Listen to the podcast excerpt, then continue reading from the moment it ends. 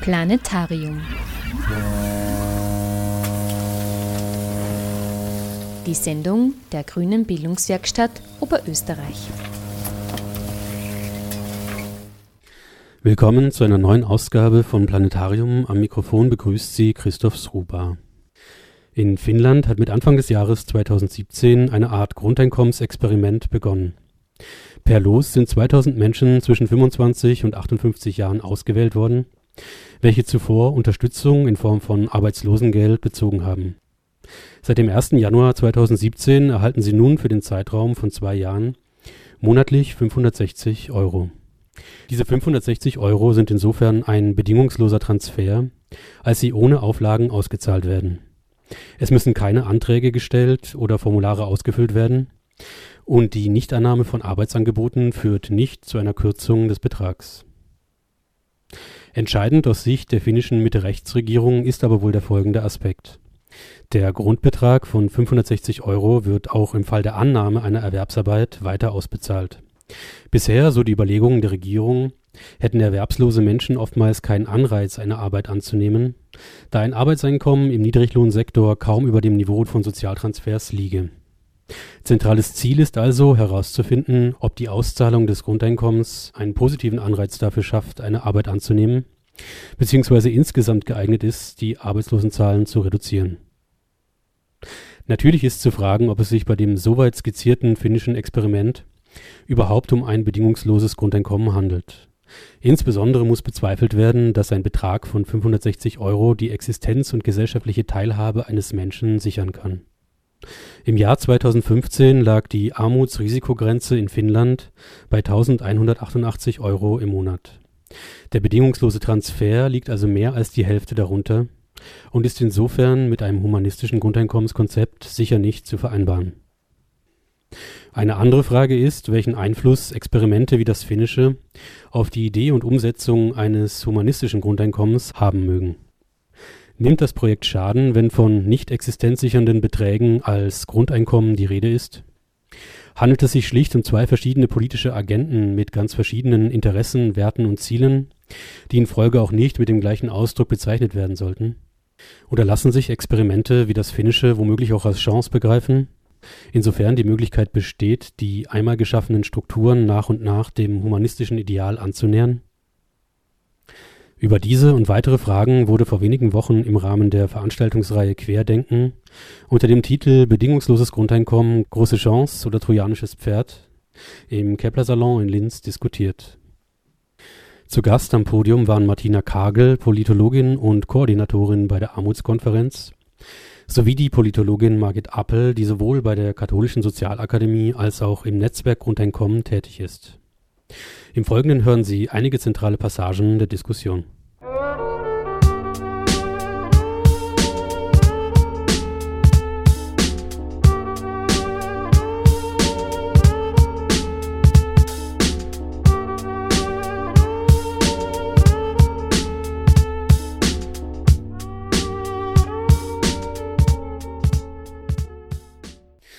Eher skeptisch gegenüber der Idee eines bedingungslosen Grundeinkommens zeigte sich Politologin Martina Kagel, die für die Caritas Wien als Koordinatorin bei der Armutskonferenz fungiert.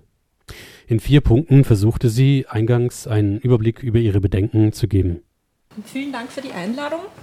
Ich würde gern kurz auf vier Punkte eingehen. Ich bin ja eingeladen sozusagen als äh, Skeptikerin Bevor ich zu diesen vier Punkten komme, aber es kommt jetzt vielleicht ein bisschen überraschend, eine kleine Würdigung. Ich hege ja selber durchaus Sympathie für, für das bedingungslose Grundeinkommen. Einerseits, weil es äh, sozusagen äh, da um Modelle geht, die über das Klein-Klein der Reformen im herrschenden System hinausgehen, weil es darum geht, an beobachtbaren Krisensymptomen in unserer Gesellschaft da weg auch, auch Lösungen zu entwickeln.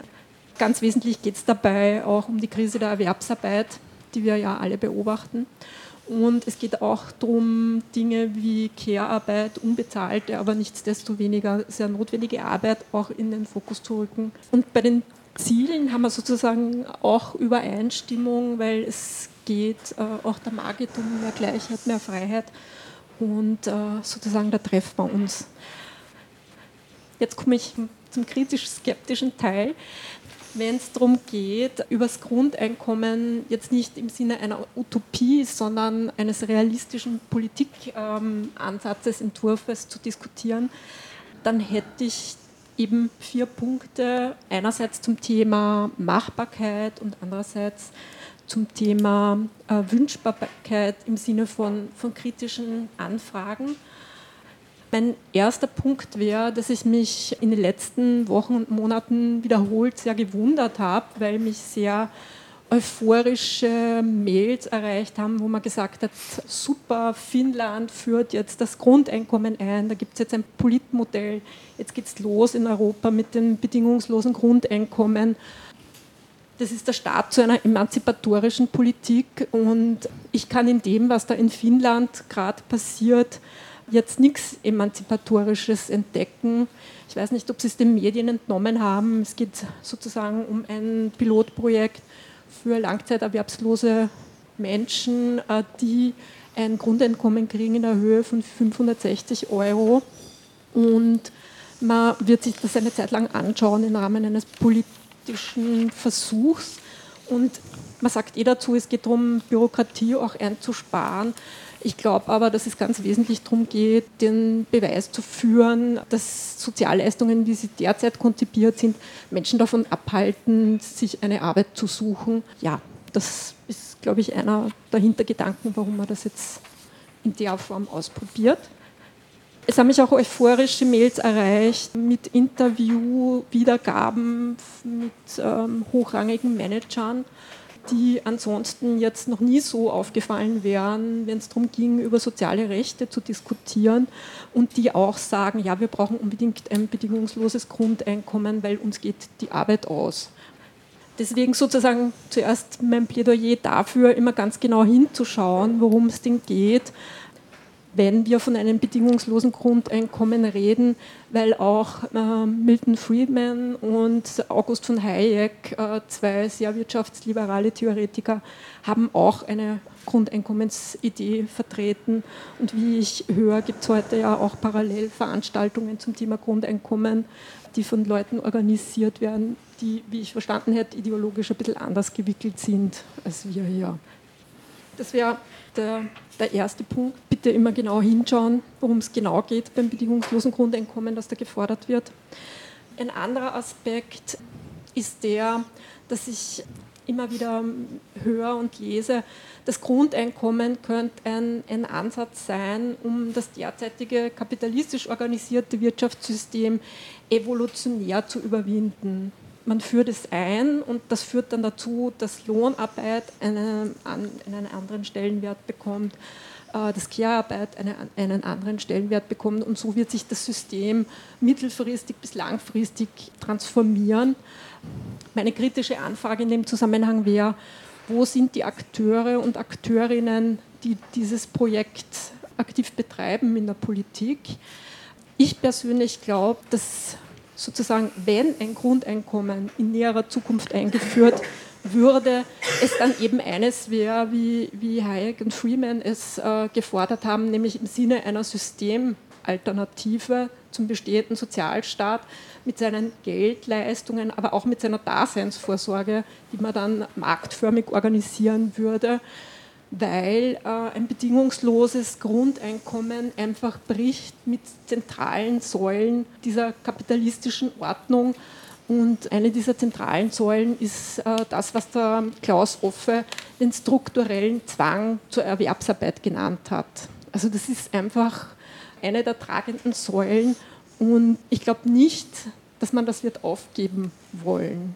Also es ist, es ist ein Systemwiderspruch. Ja. Und insofern kann ich mir das nicht als evolutionären Schritt vorstellen. Im Zusammenhang mit der Machbarkeit noch ein, ein weiterer Aspekt. Sehr oft geht es bei der Machbarkeit um Fragen der Finanzierung. Ihr habt es eh kurz gesagt bei der Vorstellung, ich bin äh, von der Ausbildung her Politikwissenschaftlerin, keine Ökonomin. Es ist was, was ich jetzt nicht so adäquat einschätzen kann. Ich hätte aber das Gefühl, wenn eine Gesellschaft sagt, wir wollen das für uns, wenn möglichst alle das sagen, dass es durchaus realistisch wäre. Nur die Frage ist, wie kommen wir dahin, dass möglichst alle sagen, das ist was, was wir für uns wollen. Und um noch einmal auf den Klaus Offe zurückzukommen, der sagt, es geht nicht nur darum, dass Lösungen problemadäquat sind, sie müssen auch akzeptabel sein. Und aus meiner Sicht ist eine ganz wesentliche Voraussetzung dafür, dass ein Grundeinkommen für die breite Masse akzeptabel ist, dass es als gerecht empfunden wird. Es ist aus meiner Sicht noch nicht alleine deshalb gerecht, weil alle es bekommen sollen. Weil vor dem Hintergrund dessen, dass es, auch wenn es finanzierbar ist, eines doch rechtliche Anstrengung wäre, dieses Geld aufzustellen, wird es Leute geben, die sozusagen einen vergleichsweise hohen Beitrag leisten müssen aufgrund ihres Erwerbseinkommens und hoffentlich auch Vermögens und andere halt äh, relativ wenig. Und es wäre, soweit ich das einschätzen kann, so, dass es Nettotaler geben würde die Proponentinnen des Grundeinkommens sagen in der, in der Form, wie die Margit das auch vertritt, ein Grundeinkommen würde uns, es uns möglich äh, machen, in Freiheit tätig zu sein. Das sehe ich auch so, dass dieses Menschenbild habe ich auch, dass Menschen tätig sein wollen und sinnvolle Dinge machen wollen. Subjektiv sinnvoll kann es aber durchaus sein, sein Leben dem Sockenstricken zu verschreiben oder zu sagen, ich möchte den perfekten englischen Garten haben. Das sind Ziele, die durchaus legitim sind und die auch sinnstiftend sein können. Das ist ja immer was Subjektives. Aber wo ich glaube, wo sich dann mit der Gerechtigkeit anfängt zu spießen, ist dort, wenn die sinnvolle Tätigkeit keinen Beitrag zum Gemeinwohl leistet. Wieso soll ähm, die Gemeinschaft zum Schluss kommen, sie soll es für alle, für alle finanzieren, dieses in Freiheit tätig sein. Ich würde gern auf den Punkt kommen, wie Gerechtigkeit im aktuellen Sozialsystem zumindest prototypisch äh, organisiert ist. Nämlich so, dass man sagt, es gibt Gruppen von Menschen, die sollen solidarisch sozusagen, deren Lebensunterhalt soll solidarisch finanziert werden.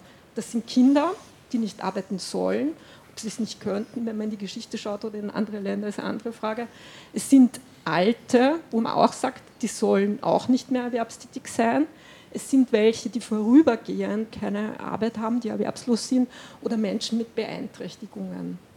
Alle, die ansonsten im erwerbsfähigen Alter sind und erwerbstätig sein sollen, zu denen sagt man, du hast die Pflicht, dich darum zu kümmern, selbst für deinen Lebensunterhalt aufzukommen. Und wir verpflichten dich zusätzlich im Rahmen der Gemeinschaft dazu, einen Beitrag zu geben, damit die anderen auch leben können. Das ist diese, diese Gerechtigkeitskonstruktion zwischen Rechten einerseits, wenn du selbst erwerbslos wirst, äh, dass du dich darauf verlassen, dass die anderen für dich aufkommen werden oder wenn du alt wirst oder wenn du krank wirst.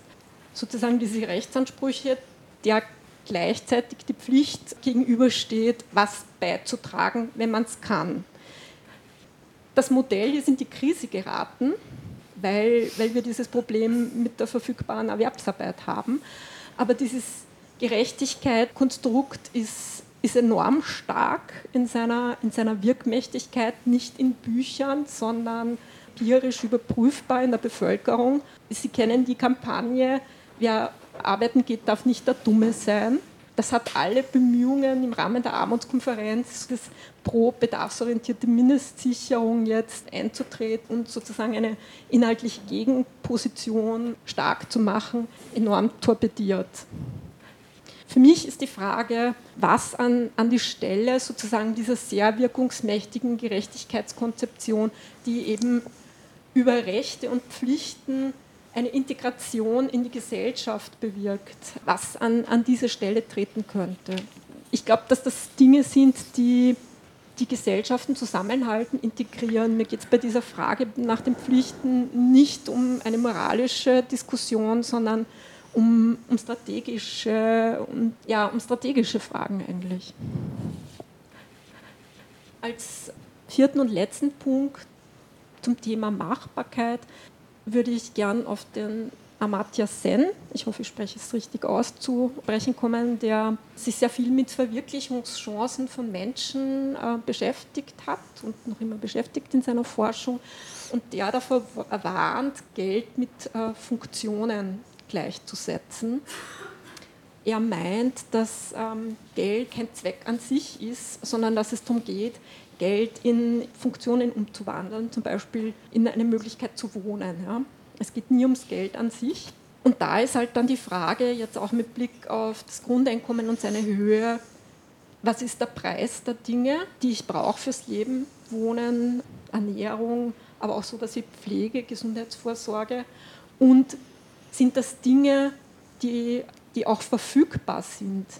Also was habe ich sozusagen von einem Einkommen, das ich brauche, um mir zum Beispiel Pflegedienstleistungen zuzukaufen wenn ich wo wohne, wo das nicht angeboten wird, dann kann ich dieses Geld nicht nützen, um es in Funktionen umzuwandeln und habe sozusagen Bedürfnisse, die unbefriedigend bleiben müssen, weil Geld nicht das adäquate Mittel ist, diesen Bedarf sozusagen zu stillen. Ich habe jetzt in der Vorbereitung auch noch einen Artikel gelesen vom, äh, einen Artikel gelesen von Andreas Nobe, der auch sagt, es gibt so eine gewisse Geldfixierung beim Blick auf Bedürfnisse. Und ich für mich würde das unterstreichen. Also ich glaube, dass viele Bedürfnisse besser abgedeckt werden können durch ein breites, gut ausgebautes, allen zugängliches Netz an, an sozialen Dienstleistungen und öffentlichen Gütern bei der Bildung, bei der Gesundheitsversorgung, bei der Pflege, beim Wohnen, sozialer Wohnbau etc. etc., dass man sozusagen diesen, diesen Anspruch, eine gleichere, gerechtere Gesellschaft erreichen zu wollen, besser drankommt mit dem als äh, mit einem Grundeinkommen.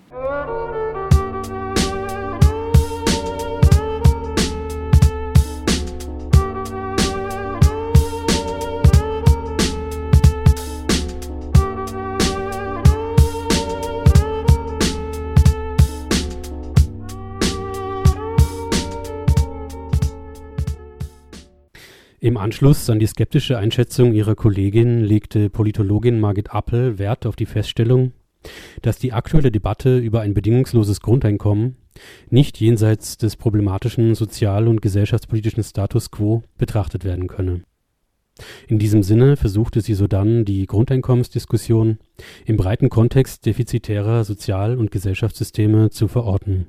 Ich habe jetzt schon über äh, längere Zeit den Eindruck, dass es viele Leute interessiert, über das Grundeinkommen zu sprechen, dass aber viele der kritischen äh, Positionen und der Besorgtheiten, die dann in diesen Debatten geäußert werden, eines vermissen lassen, meiner Meinung nach, nämlich eine sehr ungeschönte, intensive Auseinandersetzung mit dem Status quo in dem jetzt die Grundeinkommensdebatten stattfinden oder auch schon länger stattfinden.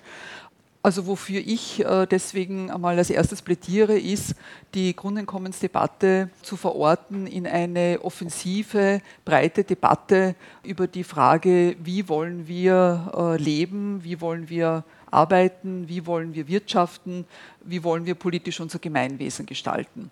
Weil ich glaube, dass an allen diesen Ecken, die ich jetzt hier so nenne, großer Handlungsbedarf ist, egal ob ich jetzt daran denke, die Idee eines Grundeinkommens durchzusetzen. Also egal ob ich jetzt an der Reform eines Grundeinkommens irgendwie, also Reform des Sozialsystems in Richtung eines bedingungslosen Grundeinkommens beteiligt sein will oder nicht, scheint mir ja so, dass auf allen diesen Ebenen äh, des Lebens, des Arbeitens, des Wirtschaftens, äh, des ein politisches Gemeinwesens sein Feuer am Dach ist. Und das würde ich gerne äh, deutlicher spüren, wenn wir miteinander über das bedingungslose Grundeinkommen debattieren. Weil ich dann oft den Eindruck habe, ja, ist irgendwie alles relativ leiwand und die Probleme kämen eigentlich erst über die Idee äh, eines bedingungslosen Grundeinkommens. Also eine breite äh, Debatte, das ist einmal mein Plädoyer. Was ähm, passiert aber, ist, dass auf der anderen Seite ich wahrnehme, dass die öffentliche Debatte sich kaum um das, was hier viele mittlerweile auch gewohnt sind, die multiplen Krisen unserer aktuellen Situation zu nennen, ja, äh, sich weniger darum drehen oder dass irgendwie als akademische äh, äh, Geschichten abgehandelt wird. Wir lassen uns äh, statt jetzt so eine breite und offensive Debatte zu führen, für meinen Geschmack viel zu sehr in eine äh, Ausgestaltungsdebatte am unteren Ende unseres Sozialsystems hineinzwingen, nämlich in vielen Fällen medialen Auseinandersetzungen, politischen Auseinandersetzungen in eine Debatte um die Ausgestaltung der bedarfsorientierten Mindestsicherung. Und wenn ich mir jetzt anschaue, äh, dass das, solche Sachen weißt du mir besser wie ich, dass das, glaube ich, ein Prozent der Sozialausgaben äh, ausmacht, wenn überhaupt, ja, dann fragt man sich, was, was passiert uns da? Ja? Was lassen wir irgendwie mit uns tun, dass wir uns derartig aufregen und beschäftigen lassen mit dieser Debatte um die Frage, wer sollte das legitimerweise beziehen, in welcher Höhe können wir es uns noch leisten, äh, müssen wir die Auflagen verschärfen, ähm, haben wir es mit massenhaften Missbrauch zu tun, der unseren gesamten Sozialstaat zerstört etc. Sie kennen also die, die Bilder sozusagen, mit denen da wir unterwegs sind. Und ich glaube, der Grund, warum das gelingt, dass wir uns auf äh, so eine Debatte einlassen, die ja schon ganz viel äh, Entsolidarisierungspotenzial zeigt, ja, wo, glaube ich, schon irgendwie die, die Warnlamperln äh, blinken müssen, dass wir schon bereit sind, uns auf, ähm, auf solche Auseinanderdividierungen eigentlich einzulassen. Warum das gelingt, äh, hat meiner Meinung nach mit den letzten Jahrzehnten zu tun, die wir mittlerweile auch, glaube ich, gewohnt sind, als eine Phase des neoliberalen Wirtschaftens äh, zu bezeichnen. Und äh, in der Veranstaltung ist ja, glaube ich, die Frage gestellt, ob das Grundeinkommen sowas wie das trojanische Pferd ist ich bin auch dafür, dass man sich das sehr gut anschaut, in welcher Art und Weise und, und, und mit welchen differenzierten Blickwinkeln, äh, damit das eben nicht passiert, dass es ein trojanisches Pferd ist. Die Geschichte, nehme ich an, ist vertraut, also die erzähle ich jetzt nicht. Man hat das, glaube ich, eh im Gefühl, dass es was ist, was man sich holt, aber eigentlich gar nicht wollte. Ich würde ja äh, einmal das Bild so benutzen, dass ich sage, ich sehe ein trojanisches Pferd, das wir uns ganz eindeutig schon geholt haben, nämlich dieses neoliberale Wirtschaften, ja, dieses marktradikale Wirtschaften oder wie auch immer, welche, welche Floskel oder, oder Ausformulierung Sie da jetzt dazu haben wollen das, haben, das war, glaube ich, also offensichtlich ist es gelungen, das so hübsch aufzuzäumen und irgendwie so friedlich ausschauen zu lassen und so verheißungsvoll ausschauen zu lassen, äh, dass wir es in unsere Stadtmauern geholt haben, so wie das ja eben dieses Bild vom trojanischen Pferd bedeutet. Und das, was wir jetzt sehen, ist eigentlich eine Bilanz, dass vieles von dem, wofür noch äh, in den 50er, 60er, 70er Jahren im Bereich Sozialstaat, im Bereich Arbeitsmarkt, im Bereich Geschlechterpolitik massiv gekämpft worden ist, nämlich dass es vorwärts geht auf der Ebene von mehr Gleichheit, äh, mehr Sicherheit, Zugang zu Arbeit, äh, bessere Einkommen etc., äh, dass da ganz viel davon mittlerweile stark erodiert ist, unter Druck gekommen ist ich glaube, und das wird, glaube ich, oft einmal unterschätzt, dass es auch für Österreich gilt zu sagen, auch in Österreich ist die Situation bezüglich äh, sozial- und arbeitsmarktpolitischer Lage mittlerweile eine sehr scharfe. Mein Eindruck ist oft einmal, es, es wird so der Eindruck erweckt oder soll irgendwie äh, dabei bleiben, dass Österreich da eh noch ein, ein äh, Paradies äh, ist oder so eine Insel der Seligen. Dass der Sozialstaat gut funktioniert, das weiß ich auch. Und das möchte ich auch äh, immer wieder äh, sagen und das vertrete ich auch, dass wir ein gut funktionierendes sozialstaatliches System haben. Aber trotzdem sind viele Sanktionen eingebaut, sind viele Disziplinierungsmaßnahmen eingebaut und sind vor allem die Achsen zum Bereich äh, Arbeitsmarktpolitik sehr verschärft und intensiviert worden. Und so glaube ich, dass es nicht ungerechtfertigt ist zu sagen, dass wir auch in Österreich in der Summe der Arbeitsmarkt- und der sozialpolitischen Regelungen ein, ein Regime haben, dass ich dieses Wort verwende, soll Ihnen deutlich machen, dass ich da etwas sehe, was sehr zu kritisieren ist. Also dass es ein, ein arbeitsmarkt- und sozialpolitisches Regime gibt, das Menschen in, ihren, in ihrer Lebensführung beeinträchtigt. Denken Sie nur an die wiederholten Überlegungen, wie weit es zumutbar ist, dass man sich für eine Arbeitsstelle in der Gastronomie, äh, mir nichts, hier nichts, doch nach Vorarlberg bewegen müsste, wenn man in Wien oder, oder äh, Wien-Umgebung wohnt. Also um nur kleine Blitzlichter äh, jetzt zu geben. Also ein sozial- und arbeitsmarktpolitisches Regime, das die Lebensführung von Menschen beeinträchtigt und das sie aber vor allem auch in ihren gesellschaftlichen Status beschädigt. Das ist mir irgendwie so ein ganz ein wichtiger Punkt, nämlich auch aus, aus demokratiepolitischer Perspektive ist mir das ein besonders wichtiger Punkt, dass wenn man heute den Job verliert, geschweige denn in die Situation kommt, längere Zeit erwerbslos zu sein, wenn man wieder einsteigen möchte und das nicht wirklich gut gelingt, wenn man äh, in einer längeren Krankheitssituation ist, wenn man äh, erst recht äh, in irgendeiner Form äh, Mindestsicherung bezieht, sei es so wie die meisten in einer aufstockenden Form oder wenigen, die wenigen sozusagen auch in einem Vollausbau, dann steht man heute zur Debatte. Ja, dann äh, wird man eben nicht freundlich am 1. Mai angesprochen, dass man zu den Leistungsträgern und Leistungsträgerinnen dieses Landes gehört, sondern dann wird man, so wie von der Landeshauptfrau von Niederösterreich, in eine ähm, Gruppe hineingenommen, wo sie dann sagt, äh, sie steht dafür mit ihrem politischen Konzept, dass die Sozialleistungen für die Schwächsten zur Verfügung stehen und nicht für die Frechsten. Und ich denke mir, das ist ein Sager, der ganz bewusst in Kauf nimmt, dass hier äh, Menschen eben in ihrem gesellschaftlichen Status durchaus beschädigt werden können, ohne dass man sich als Politikerin in diesem Fall Gedanken macht über die demokratiepolitischen Problematiken, die damit verbunden sind, wenn sich Menschen abgehängt fühlen, wenn sie nicht den Eindruck haben, sie gehören dazu, obwohl sie äh, ihren Anspruch auf eine ganz regulär gesetzlich verankerte Sozialleistung äh, einfordern. Also da das ist sozusagen diese Situation.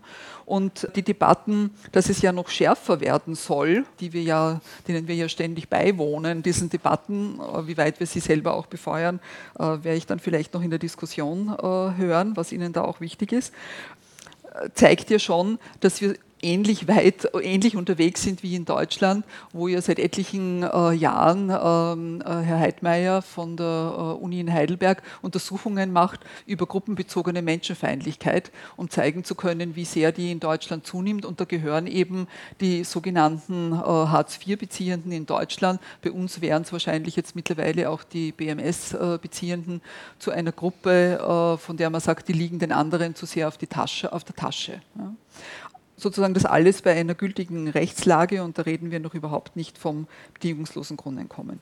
Und ich glaube, dieses trojanische Pferd des Neoliberalismus, das so viel hier erodieren hat lassen und äh, ja noch viel vorhat, würde ich jetzt einmal sagen. Also es soll ja noch mehr darum gehen, dass die Demokratie eine marktkonforme Demokratie wird. Das ist ein Sager von Angela Merkel, den Sie kennen. Vielleicht schreibe ich einmal äh, Frau Mikl-Leitner ein Mail und frage sie, äh, ob sie das äh, für eine gute Ausdrucksform findet und ob sie auch darum geht, dass die Demokratie marktkonform ist. Ich weiß nicht, ob sie sich dann zu solchen Dingen äußert. Aber ein bisschen eine Polemik, aber Sie wissen, worauf ich hinaus möchte, nämlich zu sagen, es passiert hier wirklich auch eine demokratiepolitische Beschädigung äh, durch das, in welcher Art und Weise der Sozialstaat ausgehöhlt wird und der Arbeitsmarkt erodiert. Und das ist jetzt hier noch mein zweiter Punkt, der in die Richtung geht. Arbeit hast du angesprochen, äh, sei auch ein hohes Gut. Das werden viele hier teilen, ich teile das durchaus auch, aber ich möchte gerne, dass wir uns auch hier schonungslos anschauen, unter welchen Rahmenbedingungen. Kann unter diesen äh, marktradikalen oder unter diesen finanzkapitalistischen äh, Rahmenbedingungen Arbeit noch wirklich ein Mittel für Integration und sozialen Zusammenhalt sein. Und es gibt ja schon länger diese Analysen, die sagen, äh, dass das, was das neue Regime ist betreffend Arbeit, ist äh, das Regime der Prekarität. Also dieses Regime der Drohung äh, an alle, wo es ähm, ganz deutlich darum geht, immer bedingungsloser Arbeitskraft ausbeuten zu können. Also im jetzigen, in der jetzigen Ordnung sehe ich auch nicht, dass es schon in einem guten Sinn um ein bedingungsloses Grundeinkommen geht. Aber was ich sehe, ist, dass es darum geht, dass Arbeitskraft immer bedingungsloser ausgebeutet werden soll oder, oder wird. Ja. Finnland sehe ich übrigens in diese Konstellation eingehängt, also eher eine Aushöhlung des äh, Sozialstaates, eine Entwicklung von Demokratie in Richtung marktkonformer Demokratie und Arbeit weiter aufrechterhalten als das Integrationsinstrument. Solche Art von Experimente werden wir wahrscheinlich noch öfter sehen, weil der Staat ja sparen muss und die Sozialquoten zurückgehen sollen in ganz äh, Europa.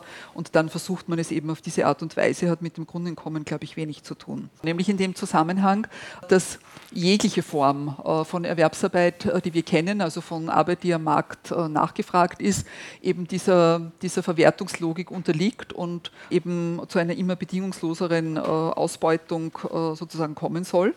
Und jetzt in der Kombination mit der ausufernden Rede von der Digitalisierung und Roboterisierung wird das, glaube ich, noch einmal mehr zu einem großen Druckmittel, das letztendlich in, in, in der Konsequenz, solange eben der Erwerbsarbeitszwang nicht abgeschafft ist, in Richtung Unterwerfung und Anpassung wirken soll und auch wirken wird. Ich weiß nicht, wer von Ihnen sozusagen sorglos mit der Schulter zuckt, wenn die äh, Prognosen äh, hochgerechnet werden, wie viele oder doch nicht so viele Erwerbsarbeitsplätze in den nächsten nicht Jahrzehnten, sondern wenigen Jahren schon entweder umgeschichtet werden oder, oder ganz verloren gehen. Aber sozusagen diese Melange aus herkömmlicher Organisation von Erwerbsarbeit in Richtung Prekarisierung, Drohung an alle, äh, darüber keine Sicherheit mehr zu haben, plus diese Perspektive, dass sich die Zukunft von Arbeit in diese Richtung bewegt, ist, ähm, glaube ich, schon eine heftige Sache, in deren Rahmen wir eben das Grundeinkommen diskutieren. Und ich möchte Peter Harz zu Wort kommen lassen. Das ist dieser Harz von den, von den Hartz-IV-Gesetzen, äh, der eben damals das unter der Regierung Schröder administriert hat. Er ist auch Autor, also er ist ja vieles, wissen Sie ja wahrscheinlich, Industrieboss etc., sehr vermögend bei. Und äh, er hat ein, ein, Buch geschrieben mit dem Titel Job Revolution, wie wir neue Arbeitsplätze gewinnen werden. 2001 bereits erschienen, also ist sozusagen noch nicht auf dieser Welle jetzt der, der Digitalisierung. Und eine Frau, die Sie vielleicht kennen, hoffentlich auch schätzen, nämlich Frigga Haug, hat dieses Buch intensiv analysiert und hat herausgearbeitet, dass es äh, Peter Harz mit dem, was er da zu erkennen gibt, eigentlich um nichts weniger als einen neuen Menschentyp geht, ja, mit dem sozusagen diese neue Arbeit, die sich hier abzeichnet am Horizont, zu machen ist. Und äh, zwei, drei Sätze daraus.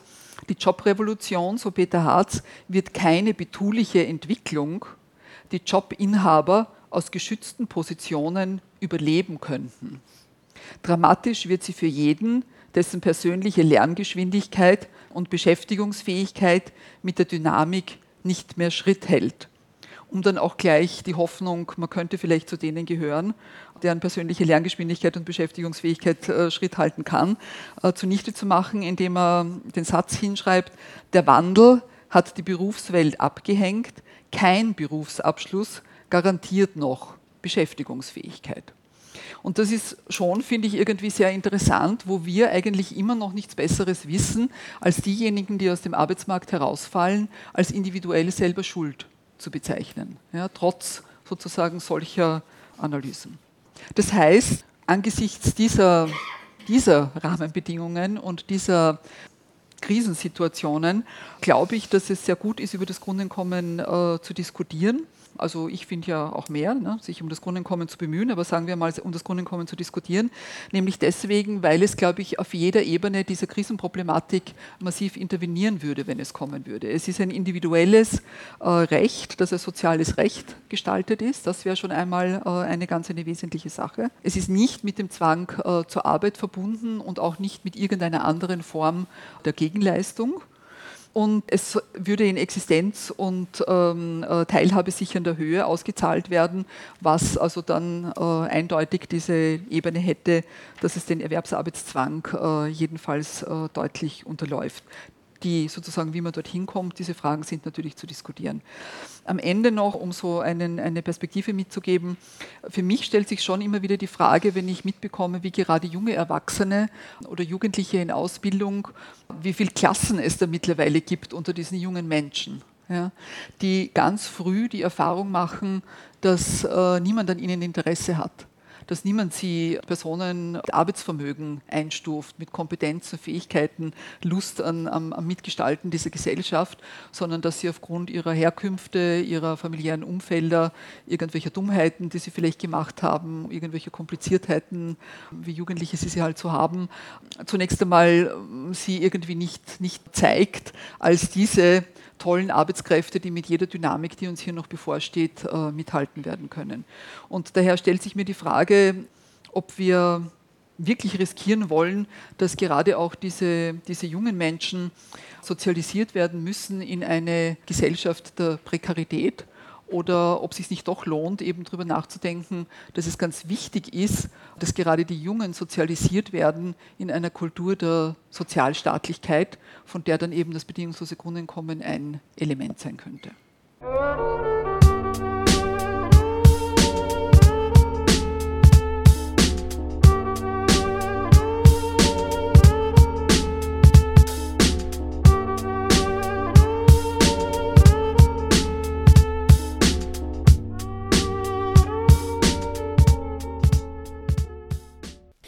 Von Seiten der Moderation wurden im Laufe der Diskussion schließlich noch einmal die verschiedenen Chancen und Risiken eines bedingungslosen Grundeinkommens thematisiert. Ist gegenwärtig zu beobachten, wie aus dem humanistischen Konzept eines existenzsichernden Grundeinkommens in den Händen wirtschaftsliberaler Akteure eine Form des Sozialabbaus wird? Oder handelt es sich vielleicht um den erwartbaren realpolitischen Beginn eines Projekts, das seine humanistischen Intentionen erst mittelfristig wird entfalten können?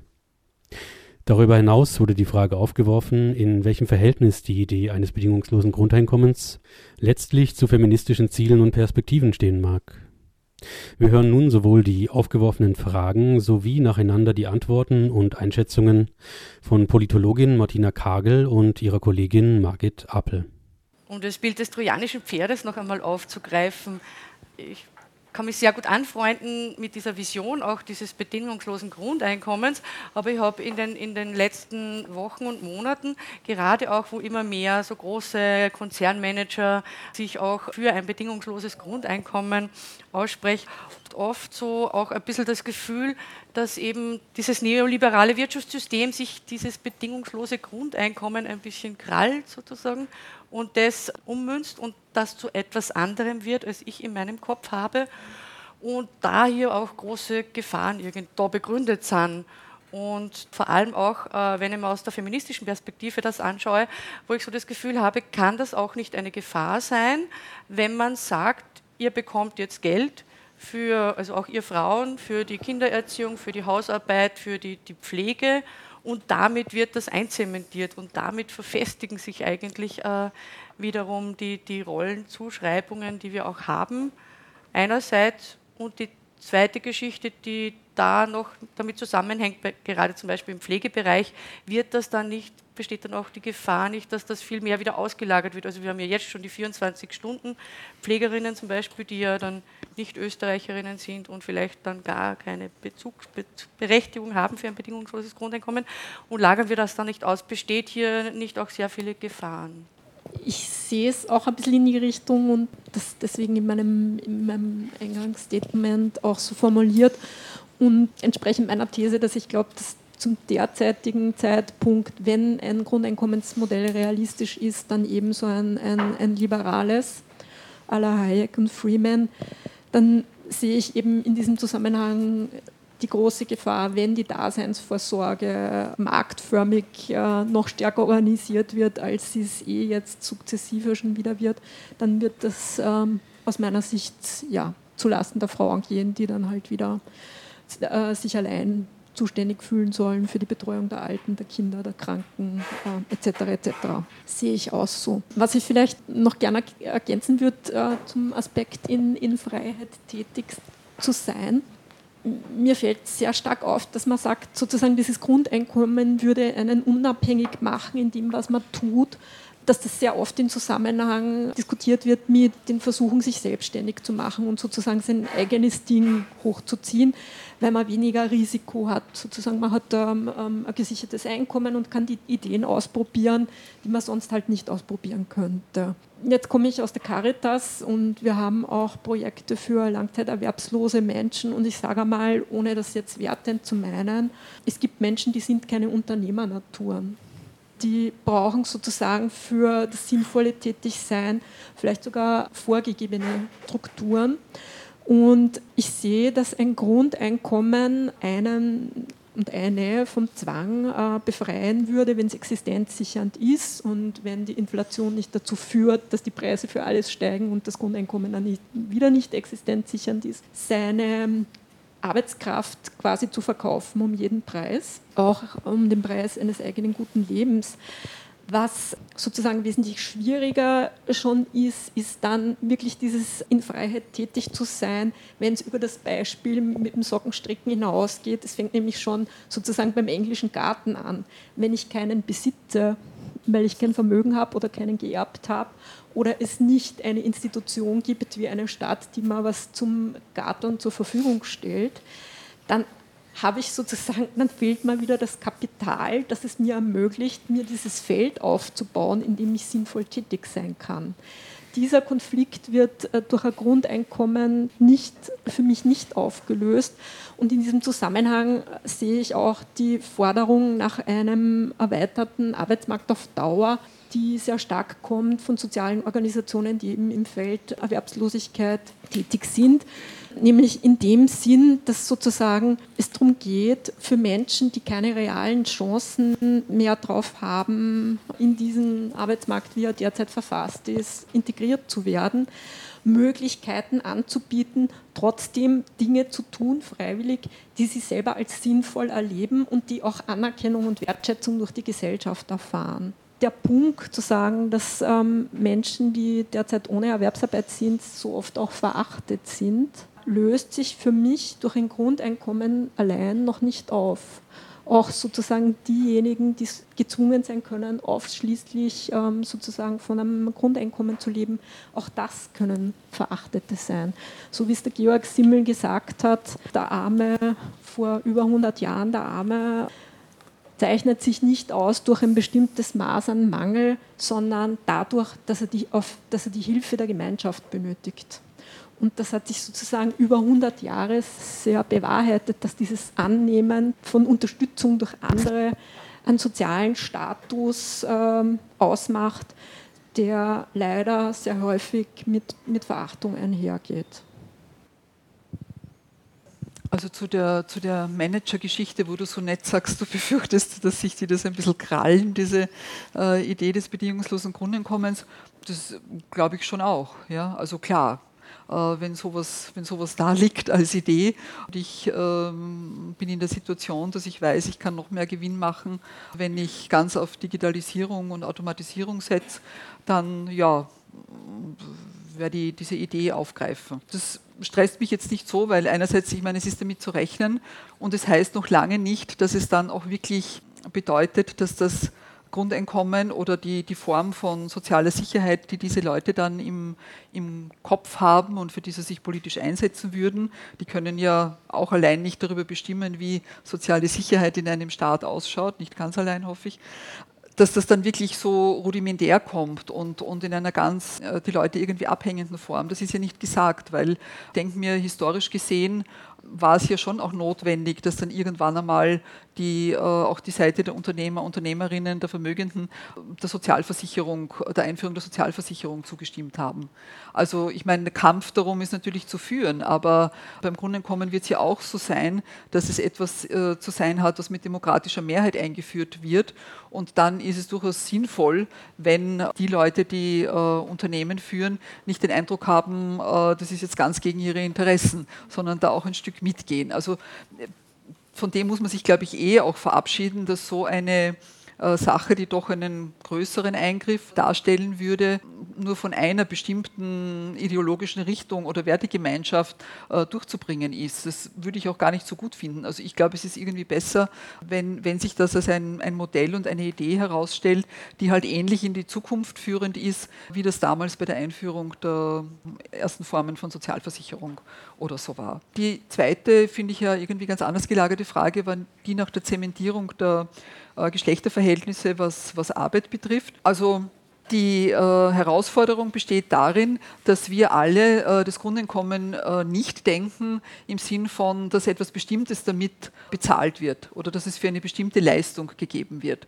Es ist dann möglich, verschiedenstes damit zu machen, bis hin zu deinem englischen Garten von mir aus. Ähm, aber zunächst einmal ist es wichtig, dass es für nichts gegeben wird. Das ist eigentlich das Radikale dran, ne? also dieses Bedingungslose. Und in dem Sinn ist es jetzt auch nicht gut möglich, im großen Stil zu sagen, Frauen kriegen es dafür, dass sie ohnehin dann weiterhin das tun, was sie eh eigentlich am liebsten tun, nämlich äh, Liebe- und Fürsorgearbeit äh, zu machen. Und jetzt haben sie halt dann auch noch ein Grundeinkommen, weiß ich nicht, um Blumensamen zu kaufen oder sowas. Ja. Also so mm, wäre es falsch äh, verstanden. Es geht darum, dass jede Tätigkeit und jede Leistung äh, dann, dann gewürdigt wird, äh, wenn es dieses Grundeinkommen gibt. Und was die Frauenfrage im Zusammenhang mit dem Grundeinkommen betrifft, finde ich schon, dass es ein, ein ziemlich historisches Moment hätte gerade im, im, Geschlechterverhältnis, wenn das Grundeinkommen kommt, nämlich in einer bedingungslosen, individuellen Form, äh, existenzsichernd, weil so, eine, so ein Fundament gab es für Frauen äh, noch nie. Weil es hätte ja auch den Vorteil, dass sie in keiner Weise mehr äh, Abhängigkeiten eingehen müssen äh, in der Lebensform, also nur die, die sie wollen, die, die sie eingehen möchten, äh, aber nicht um versorgt zu sein.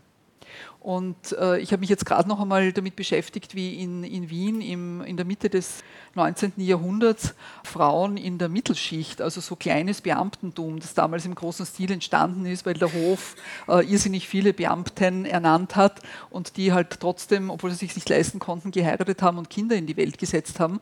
Und die waren dann irgendwie standesmäßig, standesgemäß unterzubringen. Die Söhne konnten ja Berufe lernen, äh, die eine oder andere Tochter konnte man verheiraten, aber nicht alle.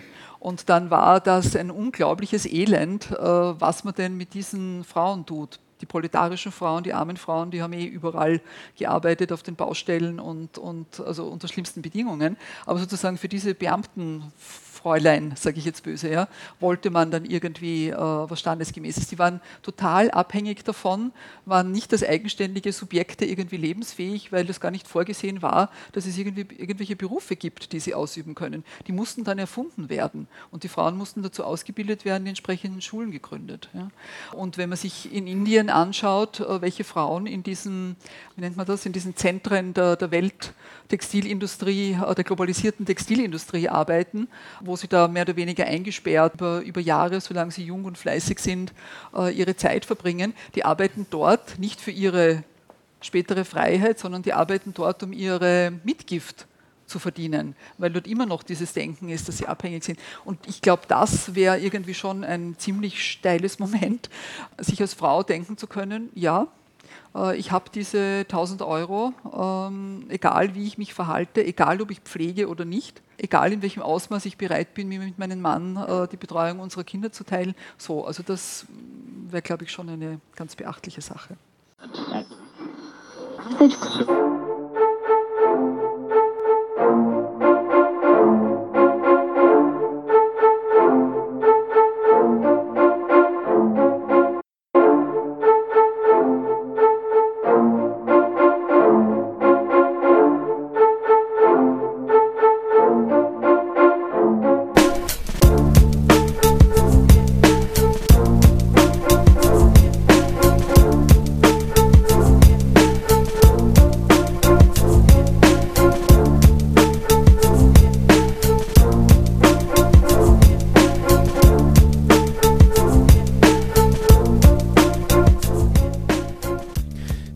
Ein Planetarium zur Idee des bedingungslosen Grundeinkommens.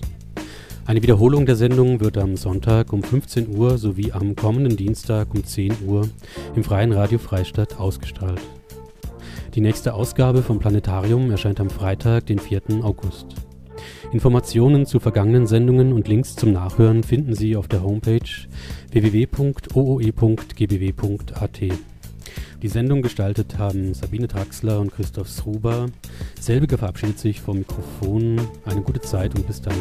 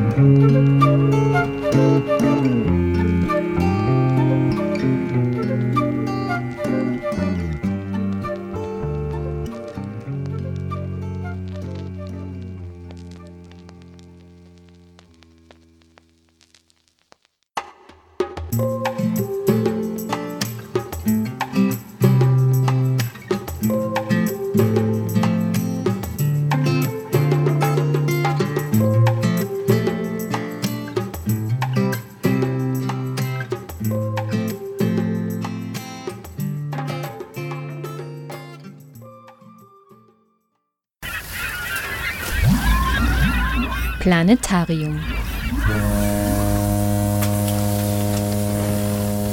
Die Sendung der Grünen Bildungswerkstatt Oberösterreich.